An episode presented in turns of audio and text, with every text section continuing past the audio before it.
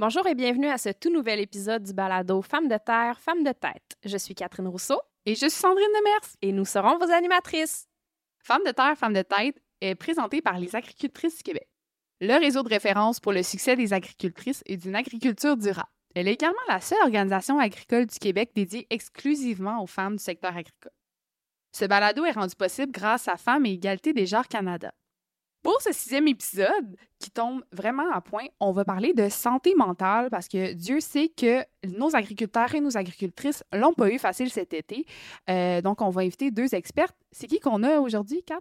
Aujourd'hui, on a la chance d'être accompagnée par Joséphine Chirart, chargée de projets et de relations publiques chez Mouvement Santé Mentale Québec et psychologue, et par Camille Laberge, travailleuse de rang pour la région du centre du Québec chez Au cœur des familles agricoles. Bonjour les filles et merci d'être avec nous aujourd'hui. Bonjour. Avant d'entrer un peu plus dans le vif du sujet, pouvez-vous vous présenter, nous parler de qui vous êtes et de l'organisme pour lequel vous travaillez? Oui, bien sûr. Alors, du coup, moi, je suis Joséphine Chirard. Je travaille au mouvement Santé Mentale Québec. Euh, nous, notre mandat, notre, vraiment notre mission, c'est de véhiculer le message que la santé mentale, c'est quelque chose de bon. C'est quelque chose qu'on a tous. 100% des gens ont une santé mentale. C'est aussi important que la santé physique. Et donc, on, c'est tout simplement être bien dans sa tête. Donc, on en prend soin. On la nourrit, on la cultive. Et le mouvement Santé Mentale Québec a mis en place tout un tas d'outils et d'astuces pour prendre soin de sa santé mentale. merci. merci. merci de t'avoir présenté. Camille Laberge, travailleuse de rang, c'est ça pour l'organisme au cœur des familles agricoles. Dans le fond, je suis euh, travailleuse sociale de formation, puis j'ai aussi une formation en psychoéducation. Mes collègues euh, ont aussi une panoplie de formations diverses, sociologie, psychosociologie et tout. Euh, les travailleurs de rang, dans le fond, on est partout au Québec, dans toutes les régions. Puis notre mission, mandat, c'est d'offrir des suivis psychosociaux aux producteurs, productrices, euh, également les, les, étudiants en agriculture. Puis euh, on s'adapte aux besoins des producteurs, productrices. On est plus flexible, mettons, au niveau de la durée, la fréquence des suivis, aussi l'endroit qu'on fait les suivis. Je fais beaucoup de suivis à domicile, sur la ferme et tout. Puis on a un volet euh, sensibilisation, prévention. Donc c'est pour ça que je suis ici aujourd'hui. Je sens que ça va être un épisode super intéressant. Je suis vraiment contente d'avoir ce sujet-là aujourd'hui. Ah, moi aussi, vraiment. Puis ben là, on va rentrer déjà dans le vif du sujet. Euh, pour commencer, ben, on parle souvent de la santé psychologique des hommes qui sont plus à risque de suicide, surtout dans le milieu agricole. Mais pouvez-vous parler davantage de la situation psychologique chez les femmes? Euh, oui, bien sûr. Bah, pourquoi en fait on parle autant des, hommes quand on parle de suicide? C'est parce que effectivement les, chiffres le disent. Je sais pas si vous voulez qu'on en parle maintenant, mais la, différence entre les deux, c'est que les, les hommes se suicident environ trois fois plus que les femmes, donc ça veut dire qu'ils décèdent trois fois plus. Euh, alors c'est important de dire quand même que euh, le rapport des comportements suicidaires au Québec de 2023 par l'Institut national de santé publique au Québec montre que le suicide est à son taux le plus bas depuis 40 ans. Donc ça, c'est la bonne nouvelle, entre guillemets. Oui, on aime ça, des bonnes nouvelles. Ça veut aussi dire que la pandémie n'a pas augmenté le taux de suicide comme on aurait pu penser. Euh, il n'y a pas eu d'impact, en tout cas par rapport au taux de suicide. Je suis surprise d'entendre ça. moi aussi. Moi aussi. quand j'ai quand j'ai regardé les données, je pensais qu'il y a eu un impact effectivement, mais euh, donc voilà pourquoi on parle beaucoup des hommes euh, quand on parle de suicide, c'est parce qu'il y a quand même plus de morts proportionnelles aux femmes. Mais ce qui est intéressant et important d'en parler aussi, c'est que les femmes font plus de tentatives de suicide, environ deux à trois fois plus que les hommes, mmh. mais elles font plus appel à l'aide et du coup elles sont plus traitées à temps, si je peux dire. Euh, Est-ce qu'elles utilisent la tentative de suicide comme un appel à l'aide? C'est souvent. Euh, après, il y a tous les stéréotypes aussi qu'on aura le temps d'en parler euh, tout à l'heure. Mais ce qui explique cette différence, c'est la différence de moyens. Effectivement, les hommes utilisent généralement des moyens plus, oui, plus létaux, plus mortels. Euh, et tous les stéréotypes de genre masculin, que, que la vulnérabilité émotionnelle euh, est, vue comme quelque chose de faible. Mhm. Il y a souvent quelque chose par rapport à l'orgueil. Donc voilà, c'est à peu près la différence, en tout cas d'un point de vue général. Et chez les agricultrices, Camille, est-ce que c'est sensiblement la même chose? C'est sûr que d'emblée, je peux pas autant emmener de, de, de, chiffres, de statistiques et tout, parce que déjà, les recherches chez les agriculteurs, chez les hommes, euh, c'est quand même relativement nouveau. Puis c'est sûr qu'il y a beaucoup plus, ben, il y a plus d'agriculteurs puis encore là, on pourrait peut-être en débattre, là, parce que les femmes qui, aident leurs conjoints, souvent, ils sont dans l'ombre, mais on voit quand même beaucoup, c'est ça. Quand on parle d'agriculture, on pense c'est c'est des hommes et tout ça.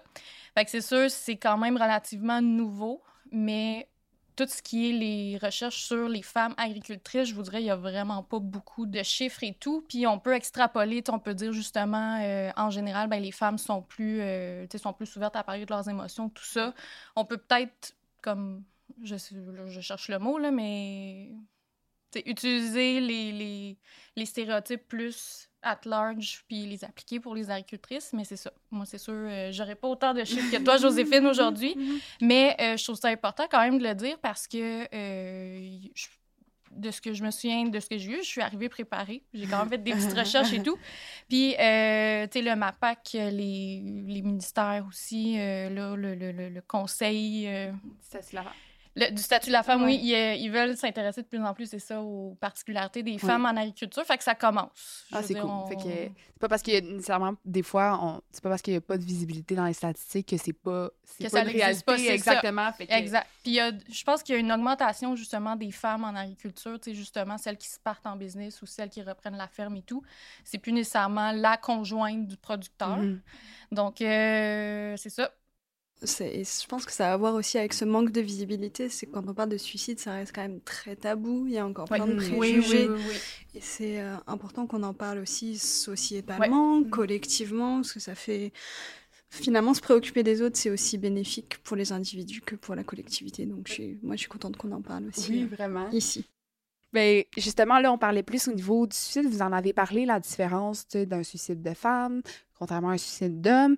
Mais qu'est-ce qui différencie la santé psychologique autre que le suicide, là, mais, euh, des hommes et des femmes? Est-ce qu'il y a des particularités euh, à chaque sexe? Vous avez parlé beaucoup plus de la, de la facilité à parler, de la vulnérabilité émotionnelle. Pouvez-vous m'en dire plus un peu là-dessus? Ben, je sais pas si tu veux. Je t'en suis les deux. Moi, je pense que la, la, la, ce qui avant de parler de suicide, on en, a, on en a parlé, juste le fait de la, par rapport à la socialisation différenciée selon le genre. comment on élève ou comment on éduque les petits garçons, les petites filles dès le plus jeune âge, euh, ça commence quand même, euh, quand même assez tôt. Justement, ben, les petits garçons. Euh, j'aimerais dire, je pense que cette tendance-là est moins forte maintenant, mais c'est sûr que les agriculteurs présentement, surtout 35, 40 ans et plus, ben, les petits garçons, c'est fort, ça joue avec les camions, c'est euh, ça pleure ça pas, pleure pas euh, montrer ses émotions, c'est faible. Mais l'émotion socialement acceptable pour les hommes, ben, c'est la colère. Mm. Fait on pourra, je pense qu'on pourra en revenir un petit peu plus tard. Mais c'est ça. Tandis que les filles, ben, c'est plus du caring. Là, je m'excuse des anglicismes. Là.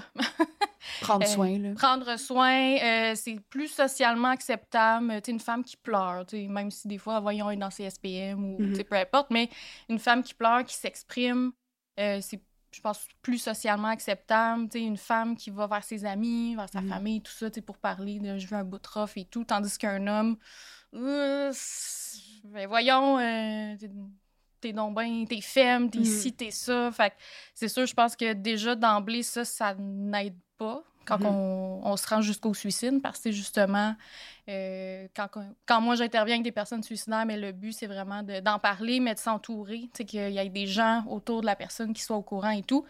Fait que c'est sûr, c'est ça, une femme, c'est déjà plus facile, puis en même temps, là, je veux pas généraliser non plus, mais c'est ça, les hommes, euh, je pense qu'il y a déjà ce, ce facteur-là qui est un facteur de risque pour les hommes, mais pour les femmes, c'est un facteur de protection. Donc euh, voilà, socialisation différenciée selon le genre, je pense que c'est le petit, euh, le petit mot-clé euh, pour cette mhm. question. Mhm. Mhm. Ouais, je suis d'accord. Moi, je trouve ça intéressant de, de, se poser la question de quel message on véhicule. En fait, même historiquement parlant, la santé mentale, l'idée de prendre soin de soi, ça, ça a été assez vendu par les médias comme quelque chose de féminin. Je pense euh, oui. les, magazines euh, en psychologie féminine, prendre un bain, le yoga, enfin on peut y aller, tout ça c'est quand même assez euh, ouais voilà vendu, vu comme quelque chose de féminin. Mais qu'est-ce qu'on renvoie aux hommes? Aux hommes, c'est plutôt l'inverse de. Il y a cette idée qu'il faut déconstruire la, masculinité, on va dire, traditionnelle. Euh, mais c'est comme s'il y avait tout à refaire. Et euh, je, parlais à, un collègue euh, la semaine dernière où il disait c'est intéressant parce que on renvoie ce message aux hommes qui sont déficients en santé mentale, euh, comme s'il fallait tout reconstruire, alors que c'est pas forcément mm. vrai. Parce que, enfin, moi, je, je, quand même, je le rappelle, c'est important, mais fondamentalement, biologiquement, on est tous pareils. En matière de santé mentale, on a tous les mêmes capacités d'agir sur notre santé mentale. Il n'y a pas une différence entre l'homme et la femme. Ce qui va euh, influencer notre santé mentale, ça va être comment on s'est construit, mm. notre environnement et bien évidemment les stéréotypes de genre. Mais tout le monde peut prendre soin de sa santé mentale, euh, dépendamment de comment on la conçoit et comment on l'exprime. Mm. Puis je trouve ça super intéressant ce que tu dis, parce que des fois, on entend le l'idée que ben, les hommes, ça n'a pas d'émotion, les hommes, ça s'exprime pas. Les hommes sont pas nés comme ça. Hein? les hommes sont pas nés comme ça. non, tu vois, y a pas même, de... puis même, je veux dire, c'est qu'ils s'expriment pas comme mm. une femme. Mm-hmm. en même temps, tu sais, je veux pas dire qu'un homme, ça doit nécessairement s'exprimer d'une façon, puis les femmes d'une façon, mais, tu sais, c'est que... Puis là, tu, tu me diras si je me trompe, Joséphine, mais les recherches, tout ça, au niveau de la, psychologie, la santé mentale, tout ça, c'est sûr que je pense que si les femmes sont plus enclines à aller euh, consulter tout ça, ben les recherches sont basées souvent sur peut-être le stéréotype plus féminin, mais euh, là, ça commence aussi à, à se développer les recherches sur l'intervention auprès des hommes, l'intervention différenciée auprès des hommes. Puis ça, moi, c'est vraiment mon dada. Parce que les hommes s'expriment, les hommes sont capables ben de, gérer, je, dis gérer, de réguler leurs émotions. J'essaie beaucoup de changer mon vocabulaire aussi. Mais c'est juste qu'ils l'expriment pas de la même façon. Fait c'est sûr que dans un contexte plus de CLSC, tout ça, c'est une des raisons pourquoi mm-hmm. qu'on existe aussi à ACFA, c'est que le contexte de CLSC où euh, des rencontres assis, face à face. Quand tu vas au CLSC, t'es malade. Non, mais c'est aussi des fois, tu dans un contexte, on dirait que c'est de... C'est l'image qu'on a. Exactement. Fait qu'en plus, là, c'est de s'avouer. Ouais. Ben, déjà, demander de l'aide, c'est beaucoup. Fait que peut-être tu rentres dans un milieu qui... Ben, qui exprime ça aussi. Oui, puis je pense que notre société aussi est beaucoup plus dans le curatif. Fait que c'est sûr, dès que tu consultes, c'est pour curer, pas curer, mais de, pour soigner quelque, chose, soigner quelque chose. Mais au contraire, moi, la santé mentale, il y a tout un côté prévention. Puis je le dis, je le répète, euh, c'est mon petit slogan. J'ai quasiment envie de l'imprimer sur mon auto, mais en même temps, ça va un petit peu. Ah, euh, ce sera pas super discret, là, mais il est jamais trop tard, mais il est jamais trop tôt pour aller voir une travailleuse de rang puis aller voir n'importe quel intervenant. Moi, j'aime beaucoup dire, c'est génial d'aller voir un professionnel de santé euh, mentale quand on va bien. Oui, c'est là qu'on... Pour renforcer, c'est ça. Non, pardon, moi, pour renforcer notre santé mentale. Ben, je, le dis après, mais c'est vrai que on peut aussi y aller, y aller là. C'est la santé mentale. C'est moi j'ai cette image, on a cette image au mouvement des petites bouées qu'il faut gonfler pour euh, qu'elles puissent nous soutenir et nous rattraper quand ça va pas mm. bien. Mais si on prend pas le temps de gonfler ces bouées, bah mm. ça, ça sera moins solide en tout cas. Ouais. J'aime l'image. Ouais. Sinon, quelles sont les principales causes de stress chez les femmes? moi, je peux répondre peut-être de façon plus générale. Hein. Moi, je suis, aussi là pour ça, moins euh, spécifique à, l'agriculture, mais j'ai envie de dire, les causes de stress, elles sont variables. Euh, enfin, il y a le travail, la famille, enfin, comme, comme tout. Les fameuses charges mentales. C'est mhm. ça, mais c'est aussi surtout, enfin, je, je pense qu'on l'a tous remarqué, aujourd'hui, on est dans une société où quand même tout va très vite. Mhm. On est dans une société de performance, voire de perfectionnisme, et il y a beaucoup de pression à justement tout gérer.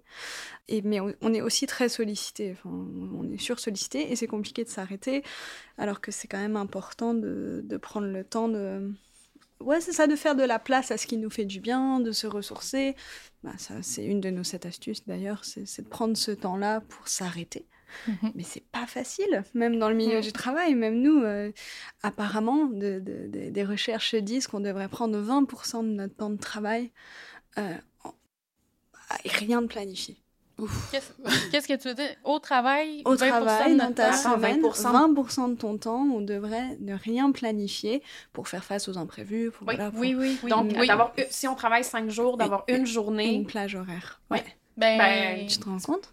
Oui, ben moi, c'est le truc qu'on a parce que nous, euh, on, on- voyons, à ACFA, un de nos, euh, Nos mandats. de- ouais. pas de nos mandats, là, mais un de nos euh, pitchs de vente, entre guillemets, c'est qu'on est facilement rejoignable, puis il n'y a pas nécessairement de liste d'attente, ou tu sais, il n'y a pas de, de- On va vous rappeler dans deux semaines.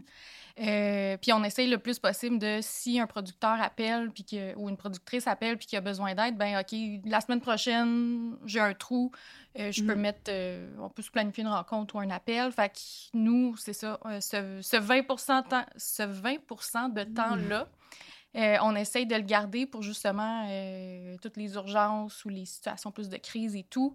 C'est sûr que ça demande une flexibilité. Tu quelqu'un qui aime vraiment savoir euh, quand il rentre travailler, c'est quoi qui est prévu, tout ça.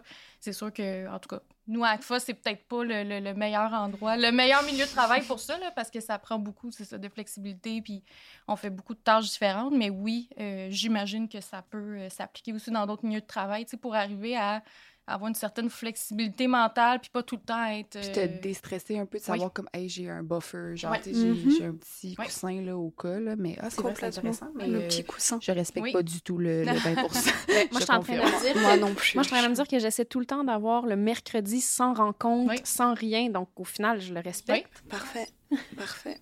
Moi, c'est Ça l'inverse. arrive pas à toutes les semaines, mais... Moi, j'ai j'ai une demi-journée à prendre là parce que j'ai fait des heures sup et je Mm. l'ai pas encore pris. Il faut que voilà. Donc pas mal de Mm. stress dans, oui. dans la vie. Général. final, euh, faites, ce que- faites ce qu'on dit, mais faites pas Oh ce qu'on mon fait. Ouais. Puis, est-ce que, euh, Camille, tu remarques si c'est les mêmes causes de stress chez les femmes en agriculture? Euh, je dirais que oui, les femmes en agriculture, ils ont pas mal les mêmes stress, tu sais, de justement le travail, les enfants, tout ça. Euh, en plus de ça, il y a le stress qui est propre, qui est pas propre aux femmes, mais aux agriculteurs en général, le, le travail de, en agriculture, ben c'est très, pas instable, là, mais c'est très, euh, ils sont à la merci de la météo, Mhm, sais, on l'a mhm. vu cette année, cet été. Euh, travailler avec le vivant, euh, travailler avec les animaux, tout ça, ben, comme je dis tout le temps, les animaux, euh, ça se met pas sur pause quand on sort de l'étable puis on repart la machine le lendemain, tu sais, euh, de, de- de devoir se lever la nuit parce qu'il y a un animal qui, qui accouche, il y a des complications, tout ça.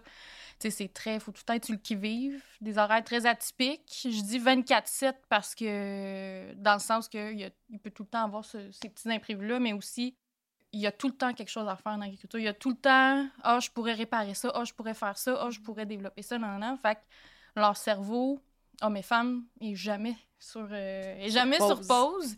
Fait que je dirais, ça, pas que ça complique, mais ça rajoute une complexité. Puis, euh, je voudrais que pour les femmes spécifiquement, euh, on a vraiment le, le- Là, je vais chercher le terme parce que j'ai trouvé dans une recherche, c'était vraiment parfait. Les femmes doivent composer avec le phénomène de double ou de triple tâche. Fait que double, on parle de travailler à l'extérieur, que ce soit temps plein, temps partiel, euh, les tâches ménagères, tout ce qui est charge mentale, euh, Mhm. tenue de maison, puis s'occuper des enfants parce que je veux pas exclure non plus les femmes qui n'ont pas d'enfants. Mais c'est sûr qu'on voit euh, les, les- les familles agricoles, ils ont des enfants, puis Mhm. ils ont plus d'enfants. Je pense que c'est 2,9 enfants par famille environ. Si je me trompe pas. C'est sûr qu'il y a tout le temps ces, tâches-là à jongler. Je pense qu'on peut résumer ça à charge mentale. La charge mentale est énorme pour les femmes. Vraiment, moi, c'est ça que je vois euh, en intervention. Là. Je suis pas en train de dire que les hommes l'ont pas non plus.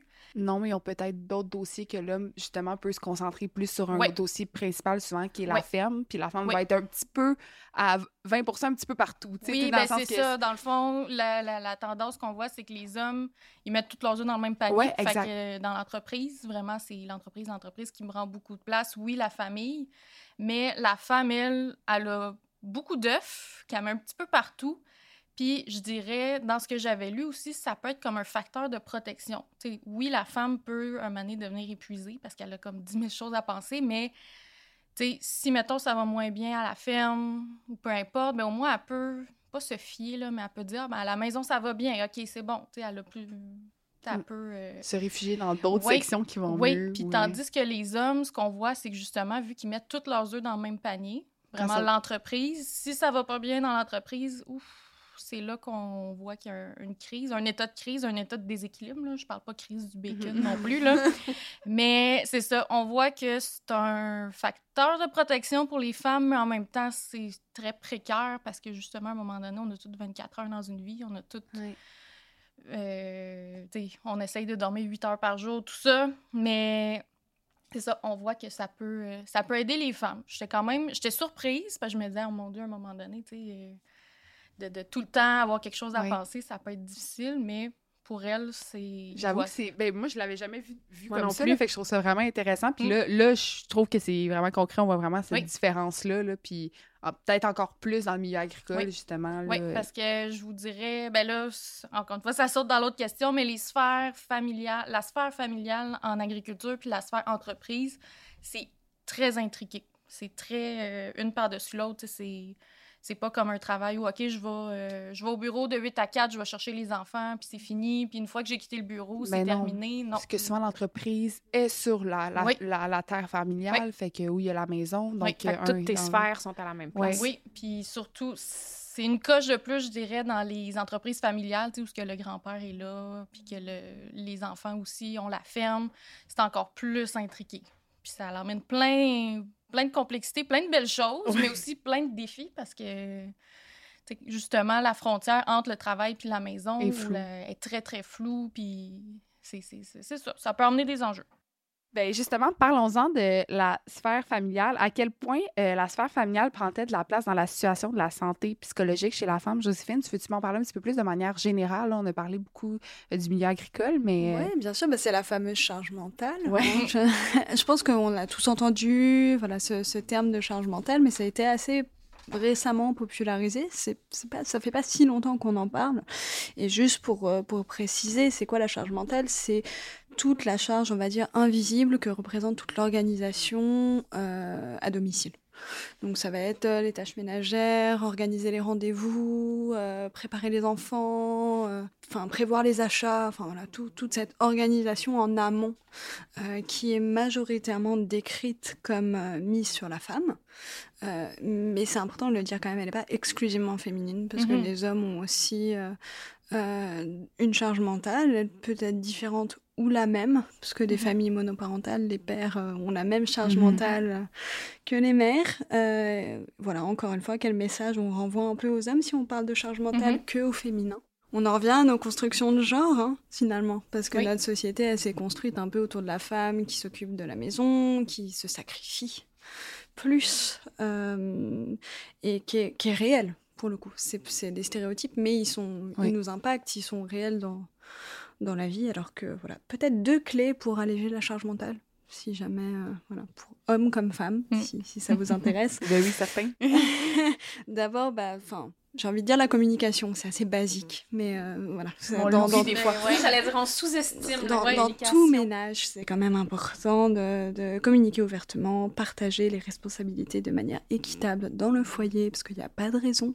Communiquer, mais écouter aussi. Oui, Oui. oui. Et Puis puis, de bien communiquer aussi. Des fois, Oui, parce que de bien communiquer, d'écouter. Ça, c'est aussi, euh, c'est toute une, euh, une question d'aujourd'hui. Est-ce qu'on écoute les gens vraiment? Mhm. C'est voilà, Oui. grande, Ouais. grande question de société. Mais... Ouais, sujet de balado. Ouais, Euh. j'ai, j'ai comme, euh, pas mentalité, mais comme petit slogan, les gens, les humains entendent, mais n'écoutent, écoutent peu, Ouais. Euh, C'est vrai. ça. je trouve. Donc il y a communiquer, mais il y a aussi prendre le temps pour se ressourcer sans culpabiliser. Ouais. Et ça, nous les femmes, je veux pas Ouais. faire de généralité parce que je pense qu'il y a des hommes également aussi qui ont cette culpabilité-là, mais c'est quand même assez féminin que dès qu'on prend un temps, du temps pour soi, on, on se sent pas forcément à l'aise de le Mm. faire. Mais je dirais que les hommes aussi, c'est si je prends soin de moi, si je ne fais rien, même si, même si pour moi, quand on prend soin de soi, c'est pas rien faire. Mhm. Sais, On n'est pas assis à attendre une heure. Ça, c'est rien faire, mais prendre soin de soi, ça, c'est quelque chose. Puis les hommes, c'est je suis pas productif.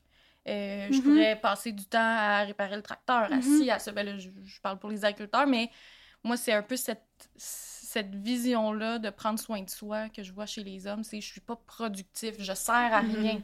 C'est pareil pour les femmes, mais c'est dans d'autres sphères. Ben, c'est Oui, oui, c'est ça. quand même similaire, mais que ça se, Complètement. ça se verbalise d'une manière différente aussi. Mm. Tu sais, c'est comme Oui. le contenu. euh, Puis moi, quand on parle de santé mentale, je suis vraiment curieuse à savoir, est-ce que le cycle menstruel vient impacter la santé mentale des femmes? Moi, je dirais que oui. mais mais euh, comment Voilà, exactement. Mais je dirais que oui, euh, parce qu'en fait, c'est assez commun. Je pense que toutes les femmes euh, enfin, ont une idée de, de, ce que je parle, mais on, on ressent souvent des variations dans notre état émotionnel et psychologique autour de nos menstruations en général. Genre, je me mets à pleurer pour rien. Voilà, le fameux syndrome Oh oui. euh, euh, prémenstruel. Mais euh, sans parler de l'effet de la contraception hormonale, Mhm. qui là est encore un autre sujet. Mais ce qui est intéressant quand même, c'est que, euh, par exemple, des femmes qui ont des douleurs plus importantes lors de leur menstruation, où ça impacte leur activité, elles ont tendance à être moins prises au sérieux. Mhm. Et Ouais. pourquoi Hein On se pose la question, Ouais. mais Généralement, on considère que c'est plus la femme qui a une faible tendance à la douleur, euh, plutôt que la major... enfin, alors que la majorité du temps, c'est des maladies, enfin, comme l'endométriose, ça, ça peut être grave, Ouais. c'est réel. Et il y a une étude, il me semble, qui disait que quand on va chez le médecin, la femme est beaucoup moins entendue Ouais. pour le même niveau de En douleur. Ouais. On est moins cru. Et là, ça... ça, ça- Pourtant, euh, elle met au monde, là, tu sais. Oui, c'est ça, ça, parlant ça. de Que j'envoie un homme à coucher, il viendra me reparler de la. Ouais. douleur. Mais c'est les, les stéréotypes de la santé mentale euh, aussi chez la femme. On, on- on va y revenir juste là, mais c'est ça, c'est qu'on exagère ou qu'on n'est pas pris au sérieux. Ou que... Ouais. Voilà. Puis en agriculture, euh, je dirais pas jusqu'à dire que c'est une généralité, mais euh, les femmes euh, productrices peuvent avoir tendance à se. pas à se référer, là, mais à, à répondre aux stéréotypes plus masculins, dans le sens euh, faut que je sois forte, faut Mhm. que je tienne le coup, ta ta ta ta ta. C'est que justement, euh, si j'ai mal, tout ça, non, faut que je sorte, faut que j'y aille. Fait Essayer de que- compenser un peu Ouais. pour ce que, justement, je vais essayer d'être autant euh, Ouais, faut pas à que la hauteur, puis tout ça. Puis là, euh, j'avais vu une, une é- un essai d'une ergothérapeute sur c'est l'équilibre occupationnel, dans le fond, euh, toutes les toutes les occupations de la vie, est-ce que t'sais, en agriculture, il- les femmes arrivent à avoir un équilibre? Puis là-dedans, euh, c'est la seule étude ou c'est le seul truc que j'ai trouvé où il parlait de menstruation. Ah, OK. Puis justement, est-ce que sur 160 femmes, euh, est-ce que vous trouvez que les tâches sont plus difficiles lors des menstruations? Euh, 40% disent oui, sont en accord. 41% disent non. Mhm. Puis 18% disent non. Je sais pas. OK. Fait que, tu sais, est-ce que. Est-ce que c'est vraiment ça? Est-ce que en agriculture, vraiment, ils disent Ah, ben ça va, je suis capable de, de, de, faire mes Mhm. tâches? Ou c'est plus justement Oui, j'ai mal, mais il faut que je prenne sur moi, puis non, ça me dérange pas. En effet. De minimiser. le- Ouais, puis, tu sais, c'est pas. euh, Puis les tâches, tu sais, puis je sais que dans certaines fermes, des fois, les femmes, c'est...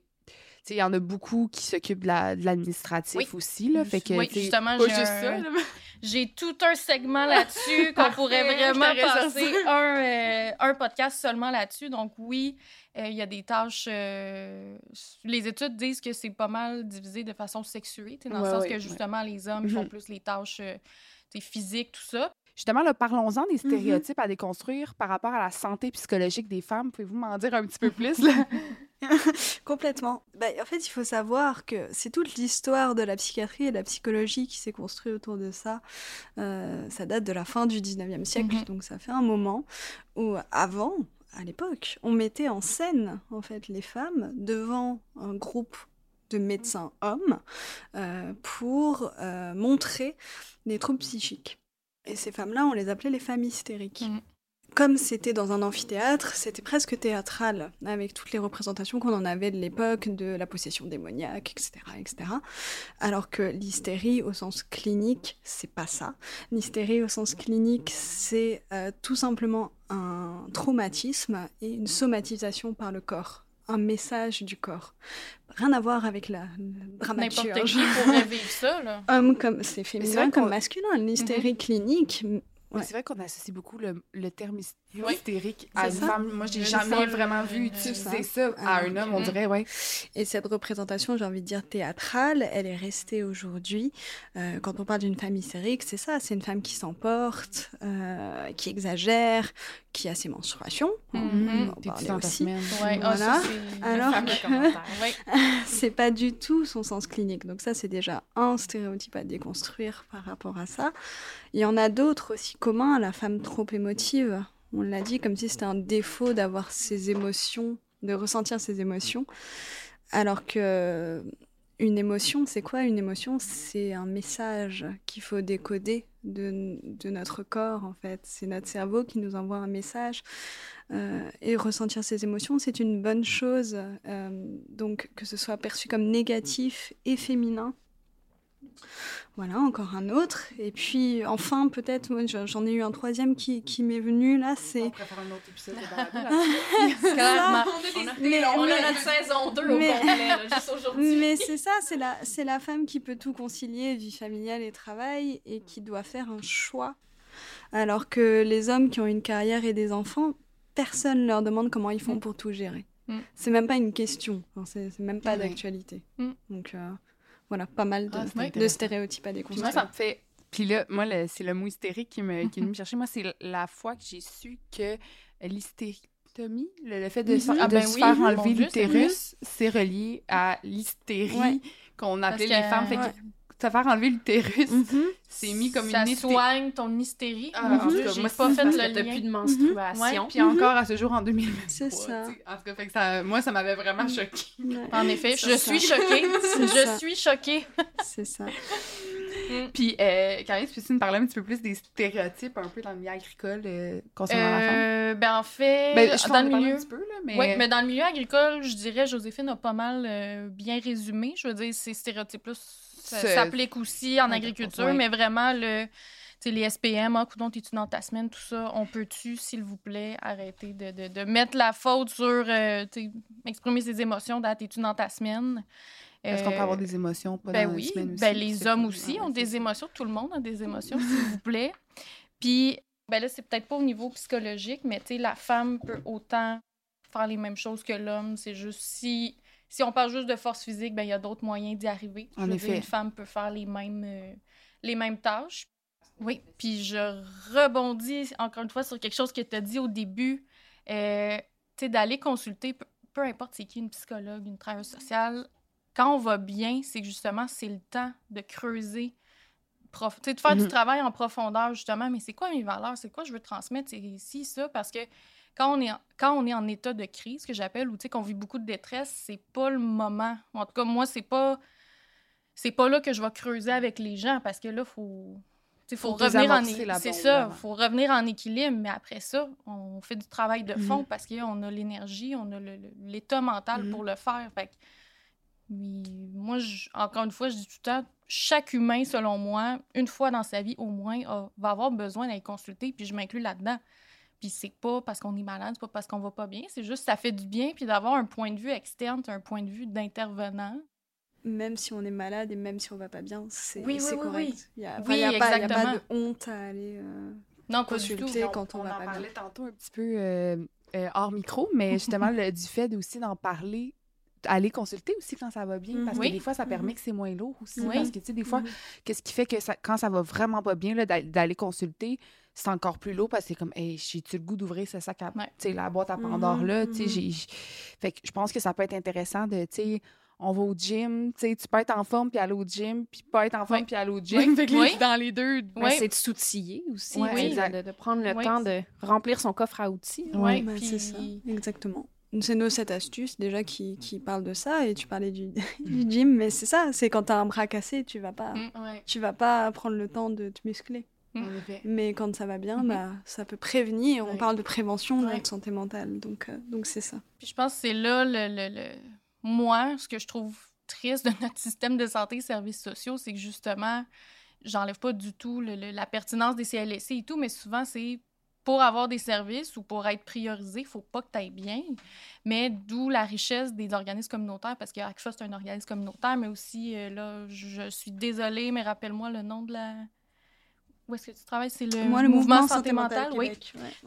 Tous ces beaux organismes-là, on mm. est là pour faire de la prévention, justement, puis aller aller en amont. Avant que ça, ça Oui, puis c'est pour ça que moi, je suis à ACFA, parce que, oui, je suis là quand ça va pas bien, puis c'est correct, c'est normal. Mm-hmm. Mais, tu j'ai plusieurs producteurs qui me disent « Ah, ben là, ça va bien, je veux pas te faire perdre ton temps. » Mais non, justement, tu sais c'est là qu'on peut aller en profondeur, c'est là qu'on peut prendre euh, du temps pour creuser les, les questions. C'est juste qu'on va se voir moins souvent que quelqu'un qui a besoin, mettons, de se faire voir une fois par semaine ou plusieurs fois. Mais non, je perds pas mon temps, Mhm. puis tu perds pas ton temps non plus. Je veux dire, ça va te servir, ça va t'outiller, puis on met pas assez d'emphase là-dessus, puis, tu sais, c'est- c'est... C'est ça, je trouve qu'il faut, faut plus miser là-dessus. Tu sais, je comprends que le CLSC, tout ça, ils ont beaucoup plus de gens... euh, ils ont un plus grand bassin de Mhm. gens, puis Ouais, un moment donné, il faut qu'ils priorisent, mais je trouve que en tant que société, il faut euh, miser plus sur euh, la prévention, agir en amont, parce que justement, de donner ces outils-là, quand la personne va moins bien ou est en période Ouais, de détresse, ben, elle va utiliser ces outils-là, puis on va être là si jamais, euh, si jamais ils ont besoin de plus. Mais moi, pour moi, c'est pas du tout une perte de temps. Puis en même temps, je comprends d'où ça vient parce que, ben là, je vais bien, il y a sûrement quelqu'un d'autre qui souffre plus que moi, puis je suis comme, oui, mais reste que tu es tout aussi important. Puis Mhm. justement, tu le 20% de temps que je me réserve, mais c'est pour ces, ces urgences-là de gens qui ont besoin d'en laisser maintenant, mais ça n'enlève pas ta place, ça n'invalide pas En tes effet. besoins. Mais justement, à quoi ressemble ton quotidien en tant que travailleuse de rang? Euh, je vais parler pour moi parce que pour ma région, tout ça, c'est sûr que mon emploi du temps est pas pareil que, mettons, ma, ma collègue de Gaspésie là, euh, ou des, des autres régions. Euh, moi, ma priorité, c'est de me garder un équilibre aussi. Parce que si je m'écoutais, je pourrais être. Je travaille quatre jours semaine, 32 heures. Euh, je pourrais être quatre jours sur la route. Dans le sens, euh, quatre jours, euh, faire des rencontres à domicile, tout ça je me suis trouvé un équilibre entre paperasse, parce que pas, il faut en faire de la paperasse, réunion d'équipe aussi, ou dév- développer des outils, tout ça. Fait que je fais deux jours semaine sur la route, deux jours semaine à mon bureau, ben à domicile. Puis c'est là aussi que je fais des rencontres par Teams ou par euh, téléphone. Fait que ça ressemble pas mal à ça. Euh, j'ai pas d'heure. Je rentre pas nécessairement à 8 heures ou je finis pas nécessairement à 5 heures. Moi, je suis quand même flexible par rapport à ça parce que justement, euh, vu qu'on se déplace et tout, mais sais, je vais pas dire, ben là, euh, on peut pas se rencontrer aujourd'hui parce que moi, je finis à 5 heures. Je suis capable de dire, OK, c'est bon, je vais. Je vais prévoir une rencontre là euh, et tout et tout. J'ai pas nécessairement, je pense que, comme je disais au début, j'ai pas nécessairement de temps réservé au, au suivi, dans le sens que c'est pas une rencontre d'une heure, puis après ça, c'est fini, je m'en vais. tu sais. Je prends vraiment le temps de, de Ah, creuser. Oui, puis surtout dans, le- dans le début, euh, dans les premières rencontres, souvent c'est là qu'il y a plus de détresse, que les gens ont besoin de, de ventiler. Puis de- installer la confiance Oui. aussi, parce que Oui. là, si tu vois que la personne regarde l'horloge à côté Non. parce que le temps il est calculé, Non. là, le- Non. Ça va se refermer. Là, Puis, le- ouais, puis je veux dire, moi, je, je me cache pas. J'ai déjà consulté dans ma vie aussi, puis j'ai aucune honte à le dire. Puis c'est ça, des fois, je suis comme, ah, il reste une heure, il reste cinq minutes, Bon, on ça, pas là ah, c'est ça. là. Puis moi, puis je comprends en même temps, je veux dire, une psychologue euh, au privé, c'est sûr qu'elle a des, un horaire à suivre, mais moi, à ACFA, c'est vraiment ça. Je, surtout dans les débuts, je laisse le temps aux gens de parler parce que moi, le- le- la pire chose, selon moi, que je pourrais faire, c'est Excuse-moi. Excuse-moi, la personne me, me parle de ses idées suicidaires, tout ça. Hey, excuse-moi, faut que j'y aille. Non. C'est mon heure non, non, non, non, non. Non, non, non. Fait que, euh, non, je suis vraiment flexible là-dessus. Fait que. Fait que dans ça. la beauté de cet organisme-là, Oui. justement, de, que c'est Oui. adapté beaucoup au mode de vie Oui. des agriculteurs et des agricultrices. Puis on a, je pense, toutes mes collègues, on vient toutes du milieu où on connaît le milieu agricole aussi. Tu sais, moi, j'ai grandi sur une ferme laitière, fait que ça aussi, ça, ça l'aide à créer le lien. J'utilise plusieurs approches aussi. Je, me, je vais vraiment avec ce que les gens ont besoin. C'est pas mal ça. Euh, on, fait, on participe à des activités aussi, les portes ouvertes de l'UPA et Mhm. tout. Euh, je fais des conférences dans des écoles, tout ça. C'est vraiment super varié. Fait que, Fait que c'est un travail qui est autant au niveau de l'intervention Oui. directement que de la sensibilisation Oui. aussi. Oui, ça, j'aime beaucoup. Puis j'arrive à trouver ça mon équilibre. Puis je trouve vraiment que ça fait sens à comment je conçois l'intervention. Donc, euh, c'est super varié, mais j'essaie de garder un- une certaine routine. Ouais, ouais. Puis, ben là, euh, est-ce que, parce que là, tantôt, on parlait de suicide, puis là, on parle beaucoup dans, dans le milieu agricole, mais est-ce que c'est la même chose que, les sentinelles, le, le type de travailleuse de rang? Peux-tu nous expliquer un peu plus le terme sentinelle? Euh, non, les sentinelles, en fait, c'est. Comment je le résumerais? C'est nos yeux, nos oreilles. Quand je dis nos yeux, nos oreilles, c'est aux intervenants. Dans le sens que une sentinelle, c'est, par exemple, c'est quelqu'un qui est dans le quotidien, qui côtoie au quotidien les producteurs, les productrices. Fait on peut penser les vétérinaires, les gens du MAPAC, les gens, euh, les banquiers. Euh, c'est eux qui détectent, Hum, tu sais, monsieur, madame, une telle, euh, il a tout le temps l'air euh, super jovial, super ricaneux, tout ça. Hey, depuis quelque temps, là, il rit plus, il, est- il est irritable, tout ça. Tu sais, c'est red flag. Ouais. c'est vraiment pour lever le flag, puis de dire, peut-être que ACFA, ce serait, ce serait bien de faire une référence à ACFA parce que nous, on, on, est ouvert aussi à ce que ce soit l'entourage qui fasse une demande d'aide. Que ce soit, mettons, la conjointe dise Oh, mon mari, je t'inquiète, tout ça. Pouvez-vous l'appeler ou j'en ai parlé, il serait ouvert. C'est pas obligé d'être la personne elle-même qui appelle. Tu sais, par exemple, au CLSC, ça fonctionne comme ça parce que. Il faut que ça soit C'est ça. pour Mais tu viens de dire, mettons, ça peut être la conjointe Oui. qui dit J'en ai parlé à mon mari. Est-ce qu'il faut absolument que la personne qui vous contacte en ait parlé à la personne en... qui démontre des signes de détresse? Euh, non, on peut faire des demandes anonymes, euh, des, ben, des, des références anonymes. C'est sûr, moi, je sensibilise au fait que, dépendamment c'est quoi la situation, là, mais, imaginez-vous d'arriver, ah, euh, Sandrine, euh, quelqu'un s'inquiète pour toi, mais je peux pas te dire c'est qui. C'est sûr, je- on le dit d'une autre façon, Ouais, ouais. mais, nous, on, surtout les, surtout les hommes, là, de- déjà que la demande d'aide, c'est difficile, des fois, d'aller vers nous, c'est plus difficile, fait qu'on veut pas non plus encore plus les braquer. Fait que moi, je sensibilise au fait de, ben, tu sais, pensez-vous qu'il serait ouvert ou c'est pas négatif l'aise de dire, hey, j'ai- j'ai parlé, j'ai- ça, ça, ça m'inquiète, sais, je m'inquiète pour toi. On euh, s'inquiète. Puis, je- de mon expérience, j'ai pas eu nécessairement de mauvaises. euh, de producteurs qui ont mal réagi. C'est sûr, peut-être qu'ils étaient un petit peu déstabilisés, puis, oh, OK, OK. Puis, c'est pour ça que j'incite les gens à le dire. S'ils sont vraiment pas à l'aise, c'est sûr, je pousse pas, parce que le but aussi, c'est que tout le monde soit à l'aise là-dedans. Mais je vous dirais, les producteurs, les productrices, quand ils savent, hey, euh, mon voisin, il m'a dit qu'il vous avait appelé, ça fait du bien, ils ont, ils ont apprécié, ils sentent que sont écoutés puis sont, Mhm. sont pris en considération. Euh, ouais, c'est pas mal ça. On sensibilise là-dessus, mais on y va aussi avec, euh, avec ce que la personne veut. Puis moi, je présente d'emblée, tu sais, quand c'est pas le producteur, la productrice qui m'a contacté directement, ben je dis c'est volontaire. Tu sais, moi, je, je, je dis tout le temps, je force jamais personne à me voir. Là. Tu sais, On fait juste faire un petit coucou, ça va, connaissez-vous nos services, merci, bonsoir.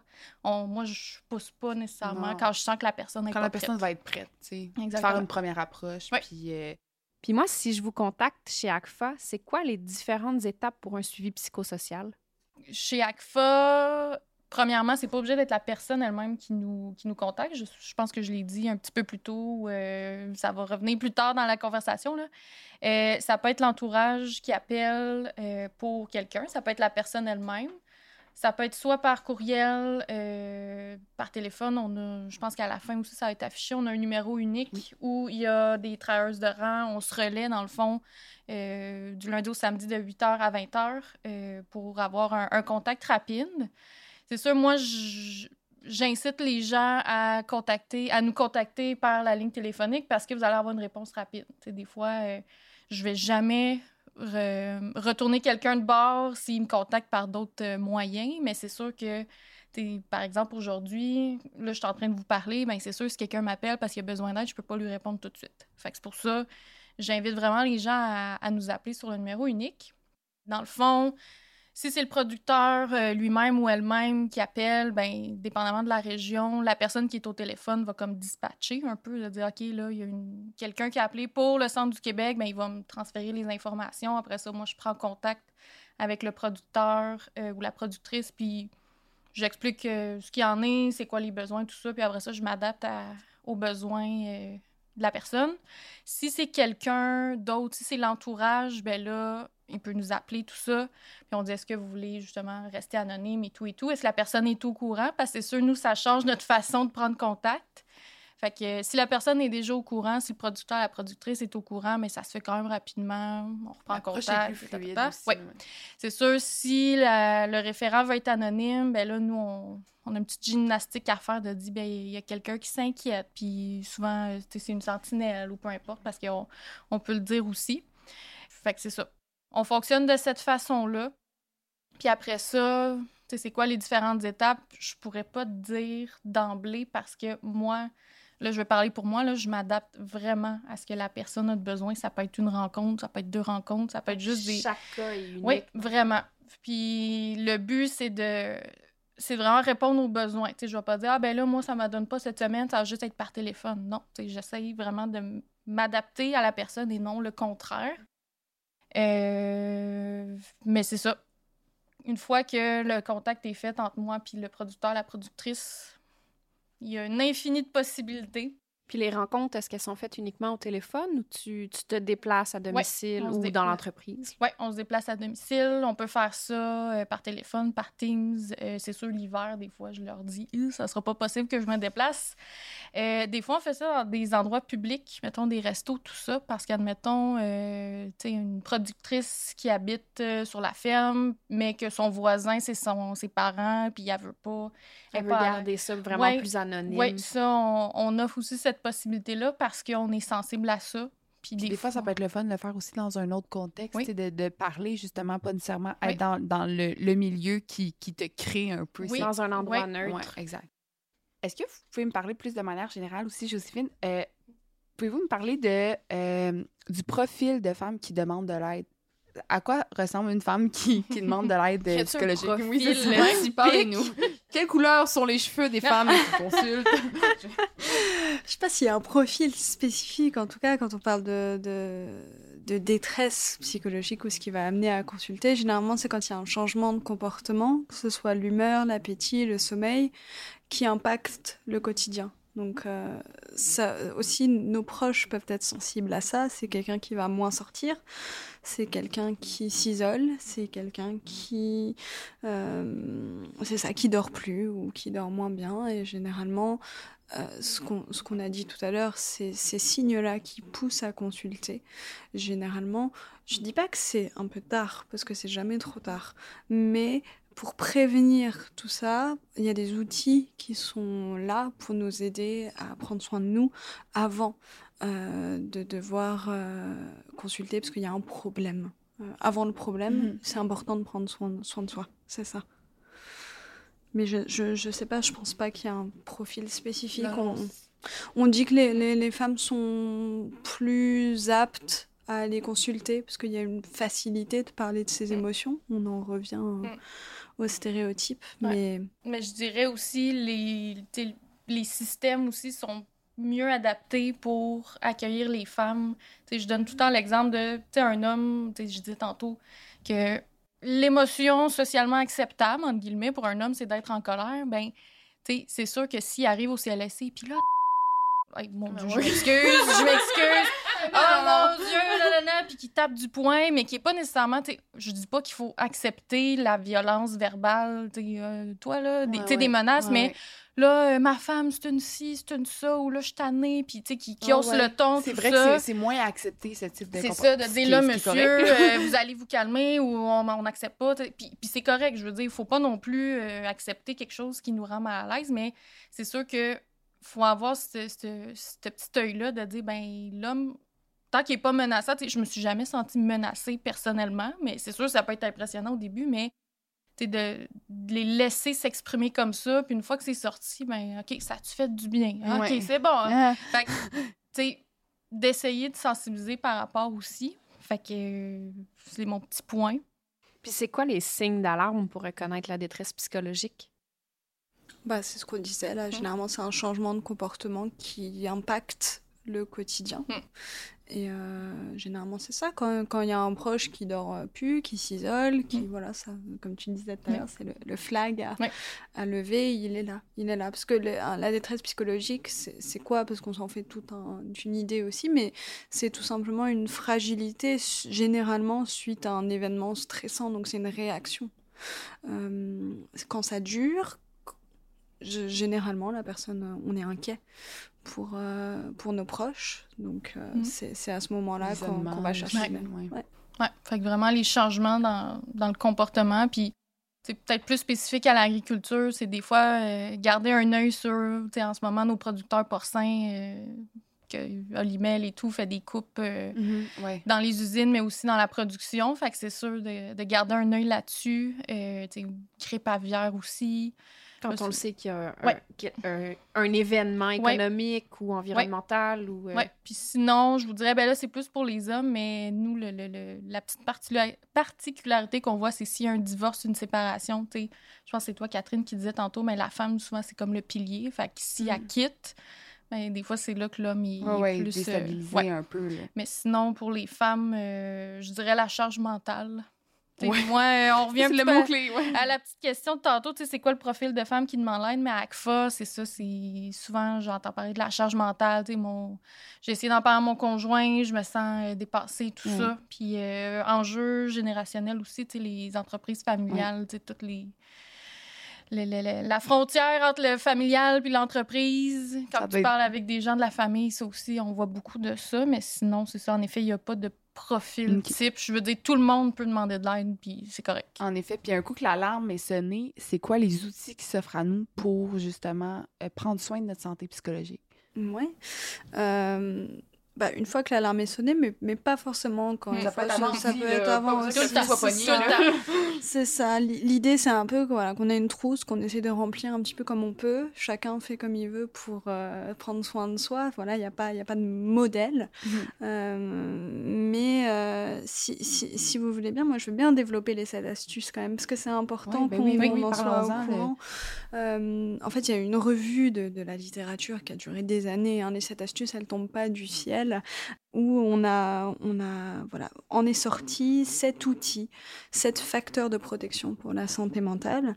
Et ces sept facteurs, alors c'est plus parlant quand on a le dépliant C'est celle avec les euh, petites batteries. sous les yeux, Oui, c'est oui, ça. oui, C'est nos batteries Oui. pour se recharger. Donc si vous allez sur notre site, bah, enfin notre site, On va tout mettre les, informations ça, là, dans la euh, description voilà, du balado. être, être bien dans sa tête, point, c'est assez Mm. facile à retenir. Mais euh, c'est vrai que quand on a le visuel, c'est quand même plus facile. Mais bah, on a déjà ressentir, parce que ressentir nos émotions, bah, euh, c'est ça, on, l'a dit, c'est reconnaître ses émotions, les comprendre, tout ça, c'est important pour prendre soin de sa santé mentale. Il y a agir, développer notre pouvoir d'agir pour avoir un sens un peu dans sa vie, c'est-à-dire où est-ce qu'aujourd'hui je mets mon énergie. Ça, c'est une action. Ça, c'est un choix aussi. Est- enfin, c'est un choix qui va en lien avec nos valeurs et nos besoins. C'est important qu'on, en tant qu'être humain, qu'on fasse ces choix-là, mais c'est pas toujours facile. Euh, Il y a se ressourcer, ça on l'a dit. C'est faire de la place à ce qui nous fait du bien. C'est prendre ce temps-là pour soi, s'autoriser ce temps de s'arrêter, de prendre soin de soi. Euh, il y a, sinon, j'en suis à combien? Je ne sais plus, j'en suis à combien, Oh. mais il y a, y a, y a y a s'accepter qui, en tout cas, c'est ça. C'est quoi s'accepter? C'est reconnaître ses forces, ses capacités, mais aussi ses faiblesses et ses difficultés, parce qu'il n'y a pas de pas de honte à reconnaître ses limites. Euh, et puis, il en reste deux qui est découvrir, s'ouvrir au monde, aux différentes perspectives. Euh, c'est toujours assez enrichissant pour sa santé mentale et créer des liens, c'est établir des relations Mm. bénéfiques et authentiques. Fait que quand on part avec ces clés-là, euh, c'est déjà. Ah, on est. Ouais. Alors là, on est, on est chargé à On bloc chargé quand à on a bloc, tout. euh. Mais généralement, nos sept astuces, elles sont pas chargées euh, pareil. Donc euh, c'est Mm. ça, c'est euh, cette semaine, où est-ce que vous allez mettre votre attention par Mm. rapport à tout ça? Peut-être prendre, prendre le temps de gonfler une astuce plutôt qu'une autre. Voilà, c'est pas du tout un mode d'emploi où une, euh, on n'impose pas du tout de, de- de prendre soin euh, de sa santé mentale avec les sept astuces, mais Mm. c'est des clés, des outils les approprier. avoir pour se les approprier, pour avoir un meilleur équilibre en fait au niveau euh, mental. Puis pour quelqu'un qui en ce moment nous écoute puis que ça, ça irait vraiment pas bien, est-ce que vous, vous, euh, pouvez nous parler un peu plus des ressources qui existent? Euh, tu sais, ça, je pense que c'est des bonnes clés pour se mettre au quotidien, tout Mhm. ça, mais si on serait justement là en ce moment, ça va pas bien, euh, c'est quoi les ressources qui s'offrent à nous? Ben, d- déjà, euh, moi je salue le courage parce que c'est pas évident de- d'admettre qu'on va pas bien Euh, et demander de l'aide à une personne intervenante ou un proche, euh, son entourage, c'est, on le dit pas assez, mais c'est une force. Ouais. C'est vraiment du courage, c'est se donner. Moi je, je dis c'est se donner la chance d'être accueilli comme on est finalement, euh, avec ses forces et ses faiblesses, et c'est comme ça qu'on est. Moi mon conseil c'est l'a, on l'a dit, ce lien de confiance, c'est de parler à une personne de confiance, Euh, désamorcer la situation et partager vos besoins, parce que c'est pas toujours la même, euh, euh, les mêmes. Ça peut être une, euh, le besoin d'une écoute Mm. bienveillante. On a Oui. parlé du besoin d'écouter. euh, une recherche de solution ou un accompagnement dans un processus thérapeutique ou les trois. Il n'y a pas du tout de Oui. ou, ou, ou, mais euh, vous pouvez faire, faire appel à un professionnel de santé. On a parlé des CLSC, mais il y a aussi plein de lignes d'écoute. Qui sont très riches ici au Québec. C'est vraiment une des ressources que vous avez qui est... dans les commentaires. Mais euh, oui, bah, par exemple, ligne d'écoute.ca, ça, ça regroupe toutes les lignes d'écoute selon Ah, les chouette. régions. Mm. Donc euh, voilà, n'hésitez pas, c'est anonyme, c'est gratuit, enfin, confidentiel, etc. Euh, et puis ouais, moi je vous invite à prendre soin de vous en vous outillant avec, euh, avec nos petites astuces euh, pour prévenir.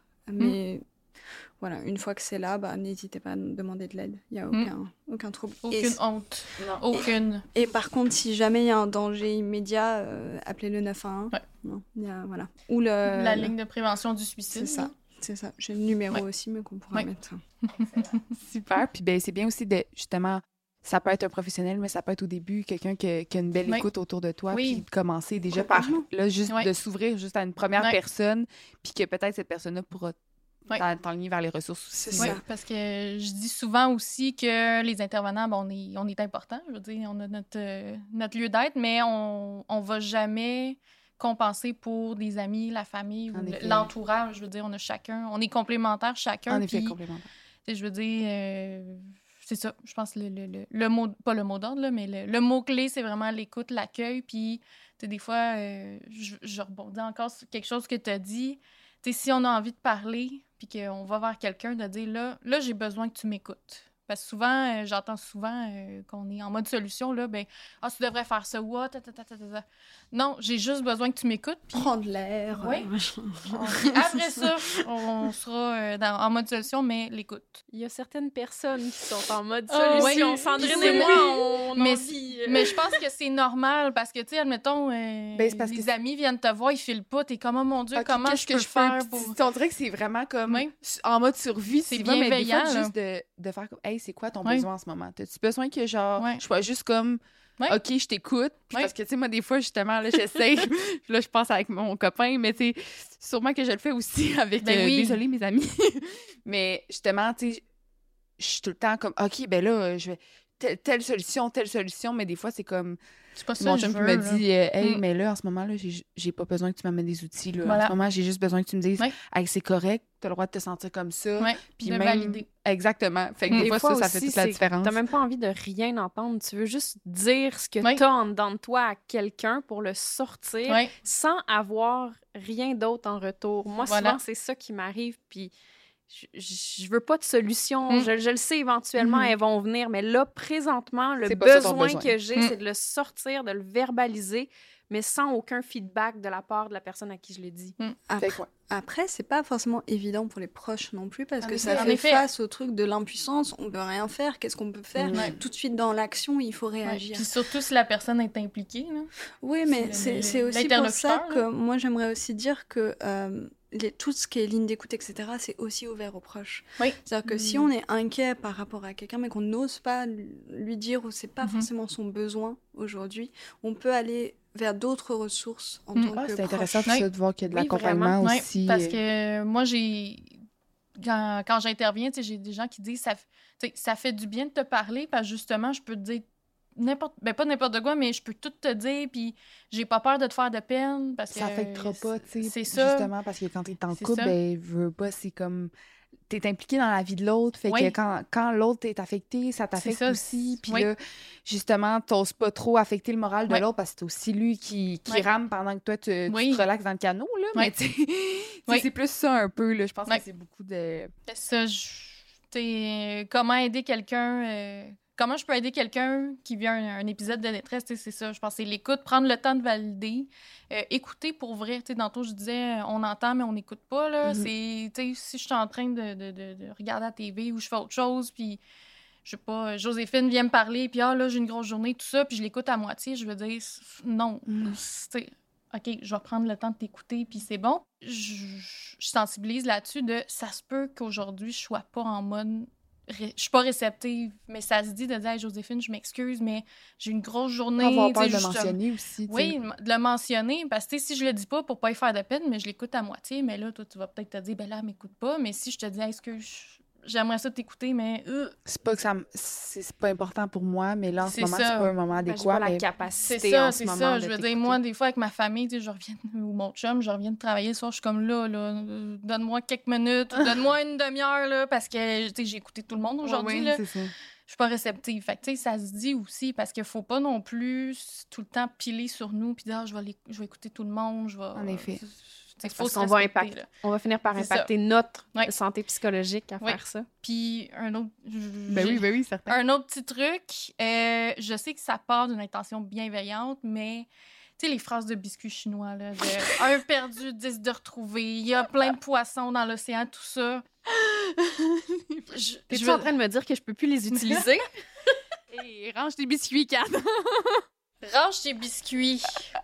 Mais je dis pas de pas les utiliser, mais tu sais, admettons, quand la personne est dans l'émotion, tu sais, mettons une rupture, là, parce que souvent, Ben c'est oui, là qu'on oui. on voit les. Ah, euh, il était pas fait pour toi, puis tatata, tu sais. Oui, c'est bienveillant, mais des fois, de juste laisser la personne parler, ça va. Puis, à un moment donné, probablement que je vais te dire, hey, c'est vrai qu'il était si ou c'est vrai qu'il était pas fait pour moi. Là, c'est le temps d'y sortir. Mais tu sais, que la personne se rende vers cette phrase-là. de laisser la personne voir le chemin par Oui, parce que ça, sur le moment, tu sais, admettons, euh, je viens de t'annoncer, hey, euh, je viens de laisser mon chum, maintenant, je file pas, c'est invalidant. Un perdu, 10 de Ah non. Ben, c'est un peu un running gag qu'on se dit entre intervenants, là, mais pas sur le moment. Même si c'est super bienveillant, là, pas sur le moment parce que ça l'invalide tout, tout ça, puis c'est comme, ben là, rationalise un peu, ou reviens-en, ou tu sais, ben là, euh, tu vas te retrouver, euh, tu pleures, euh, tu y passeras plus la journée de tes noces, un enfant dans ma on, on les a toutes, là. Celle-là, je l'ai entendue quand Ouais, c'est bon de Ouais. faire un palmarès. Ah, ça On pourrait, là. Je Le, best-of. Donc, ça va être en commentaire aussi, le palmarès Ouais. des biscuits chinois à Ouais. éviter. Hey, Kat, Quoi? je pense qu'on qu'on est là, là. Pas au moment de parole d'agricultrice. Oh oui! C'est quoi déjà ça? Je sais pas après six épisodes, mais serait je- peut-être temps que je m'en souvienne. oui, oui, mais je vais te, je vais te l'expliquer, puis pour euh, les gens à la maison.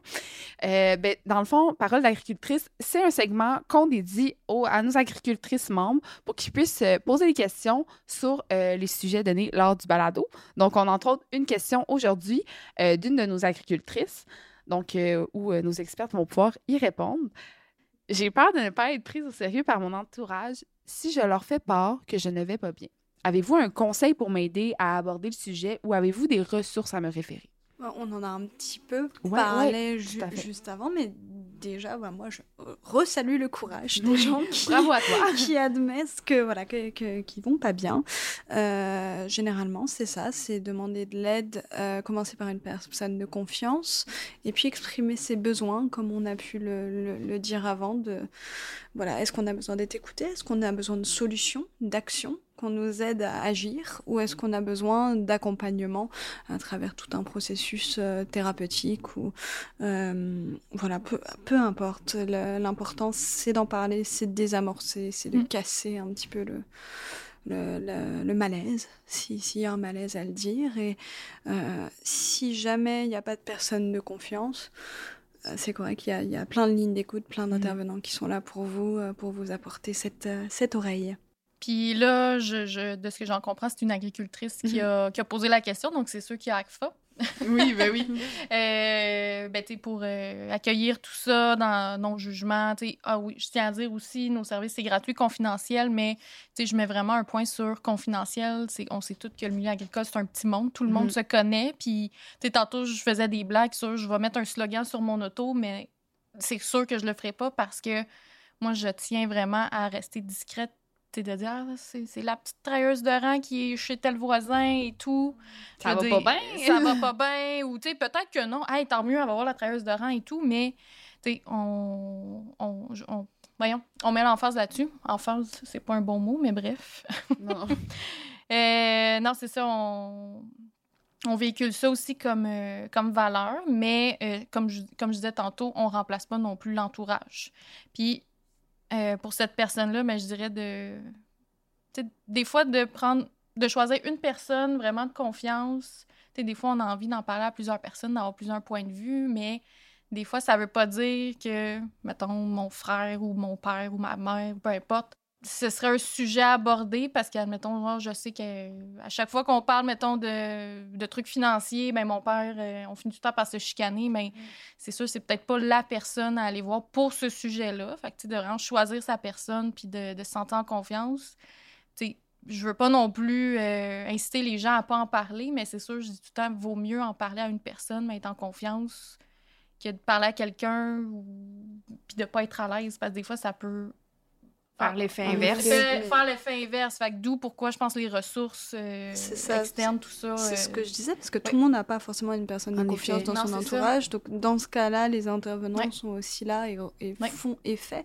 Et en fait, il suffit, ju- enfin, juste, c'est un grand mot, parce que ça demande quand même beaucoup d'efforts et d'énergie de Mm. commencer, juste d'ouvrir la parole auprès soit d'une personne de confiance de son entourage, soit d'un intervenant, Ouais. mais ce sera déjà un grand pas et c'est le début de Ouais. se sentir euh, mieux. ouais. Et probablement le plus difficile. Oui, C'est le plus Oui, oui, difficile. puis je veux dire, même moi, en tant qu'intervenante, de, de sauter le pas, guillemets, Mm. de dire je vais aller consulter, même moi, je trouve ça dur. Je dis pas que je suis meilleure que les autres, mais je veux Mhm. dire, je sais que c'est bon, je fais ce travail-là, mais même moi, en tant que personne, je trouve ça difficile. Donc, c'est normal que ce soit difficile. Puis, à la limite, euh, si c'est plus facile de faire ça par écrit, Mhm. on parle des réseaux sociaux, Ouais. euh, tout ça, ça a ses pour, ses contre, mais je pense que pour ça, des fois, pour amorcer quelque chose ou pour faire le premier contact, ben, Mais t'apportes un bon par point écrit. parce que c'est vrai qu'on dit ligne d'écoute, mais je sais par exemple que Ligne Parent, qui est une ligne Oui. d'écoute pour les parents, ont un service de clavardage. Oui, Donc on ben, peut c'est- passer en clavardage si l'écrit ouais. est plus... Oui. euh, C'est ça, c'est-à-dire que hors réseaux sociaux, la plupart des lignes d'écoute ont des services de clavardage 24-24, 7 jours sur 7. Ouais. Fait que si c'est plus facile de passer comme ça, puis de commencer, c'est ça, par écrit, moi, j'encourage. euh, Ah, super. Puis c'est intéressant justement de qu'on n'est pas obligé de passer par notre entourage si on le sent pas réceptif Oui. ou, ou des fois juste de tâter le terrain. Tu sais, Moi, je me souviens que tu sais, il y a différents types d'amis, puis justement, tu sais, Oui. d'en parler une fois, puis là, faire Ah, OK, euh, cet ami-là, peut-être moins pour ce type de, de discussion-là, c'est super, mais ah, je sens un petit peu plus fermé, ben justement, d'aller vers comme quelqu'un d'autre. ça, ou- c'est sain parce que, que ce soit un conjoint-conjointe ou des amis ou tout ça, un conjoint peut pas combler tous nos besoins. non. euh, C'est beaucoup de pression pour ouais. le conjoint aussi. Des amis aussi, de dire, ah ben là, euh, je peux y parler de ça, de ça, mais pas de ça. Je veux dire, c'est- c'est correct. Je veux dire, il faut pas non plus demander à une personne de combler tous ces besoins-là. Fait que, tu sais, d'où l'importance des fois d'avoir quelques amis pour dire, OK, celle-là Chacun m'apporte ses ça, forces, c'est ouais, ça. Puis, je veux dire, on redonne aussi, là. Fait que, tu sais, de pas s'attendre à ce que, parce que souvent le conjoint, ah, c'est lui, ma personne, mais ça se peut que sur certains aspects, ce soit des amis ou des gens de la Mhm. famille ou des intervenants, là. Oui, ben oui, oui, oui, oui, exactement. Et être le pilier de Oui. quelqu'un là, en Oui. entier, beaucoup, Oui. beaucoup de pression. Oui.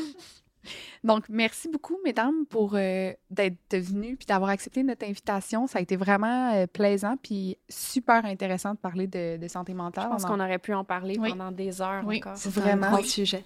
Ben oui, puis on n'en parlera jamais assez. Exactement. Ben, merci pour l'invitation. Merci à Première de- participation, je pense, euh, pour toi et moi, Joséphine. donc, ouais, euh, au balado, ouais. C'est ce qui conclut déjà notre sixième balado. Euh, merci encore beaucoup à Joséphine et Camille d'avoir été présentes puis d'avoir répondu à toutes nos questions. Euh, ça a vraiment été un, épisode très enrichissant. Toi, Kat, c'était quoi ta partie préférée du balado?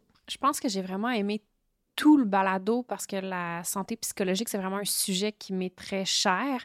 Mais euh, je pense que ce que je retiens le plus, puis c'est ce que j'essaie de mettre en pratique aussi dans ma vie de tous les jours, c'est quand Joséphine a parlé des bouées.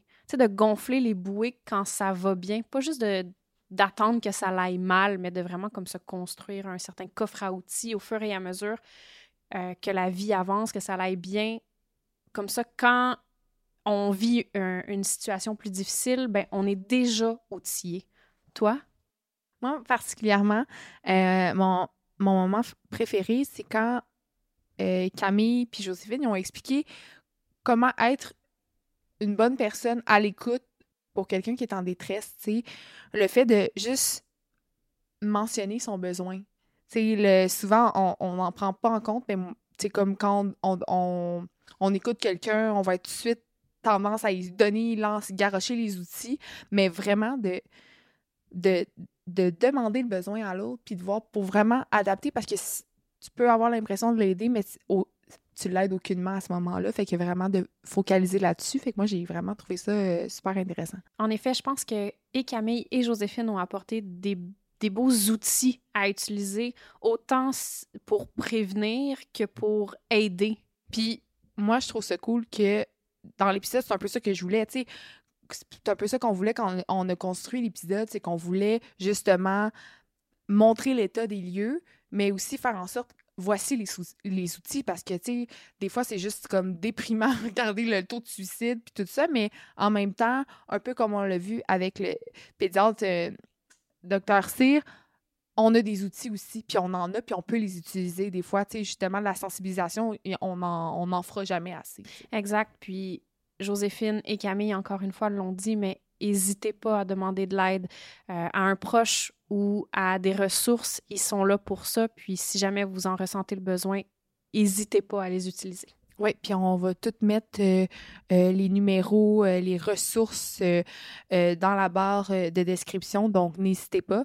Puis tous les problèmes sont valides, fait que toutes les préoccupations sont valides, donc n'hésitez pas à demander de l'aide. Nous, on se retrouve en octobre pour notre dernier épisode de la saison. Déjà, ça passe tellement vite. C'est fou comment ça a passé vite. Ah, vraiment. Puis juste au cours de la saison, on a tellement appris d'affaires sur différents sujets. Ça a tellement été intéressant. Donc, on se retrouve euh, en octobre pour notre dernier épisode. Vos rétroactions nous font vraiment chaud au cœur, donc n'hésitez pas à euh, partager le balado et commentez euh, dans les, sur euh, les applications de balado-diffusion pour nous dire votre avis. Et d'ici là, n'oubliez pas de nous suivre sur nos réseaux sociaux.